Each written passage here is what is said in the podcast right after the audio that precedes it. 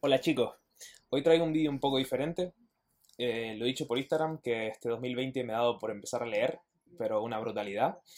Y leí un capítulo que compartí con mis padres y me hizo un pequeño clic en la cabeza y me gustaría compartirlo con ustedes. Es el libro sobre la felicidad y la brevedad de la vida de Séneca y dice algo así. ¿Cuál es por consiguiente la causa de todo esto? Pasáis la vida como si siempre fuerais a vivir. Nunca se os ocurre pensar en vuestra fragilidad.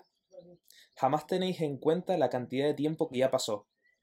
Lo gastáis como si dispusierais de un caudal inmenso e interminable, siendo así que quizás ese mismo día que vosotros habéis destinado para pasarlos entretenidos con un amigo o con cualquier negocio, pudiera ser el último de vuestra existencia.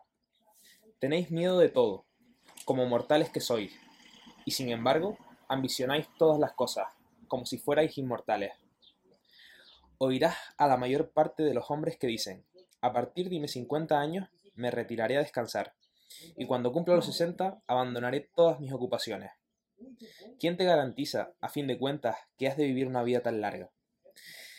¿Quién te permitirá que todo esto ocurra como tú lo dispones? ¿No te da vergüenza reservar para ti los restos de tu vida y destinar la virtud solamente a aquel tiempo que no puede ser empleado en ninguna otra cosa? ¿No será demasiado tarde comenzar a vivir precisamente cuando ha llegado ya el momento de morir? Qué olvido tan necio de nuestra condición mortal, el intentar diferir los buenos propósitos para el año 50 o 60 de nuestra vida, y pretender reanudar la verdadera vida a partir de una edad a la que muy pocos han podido llegar.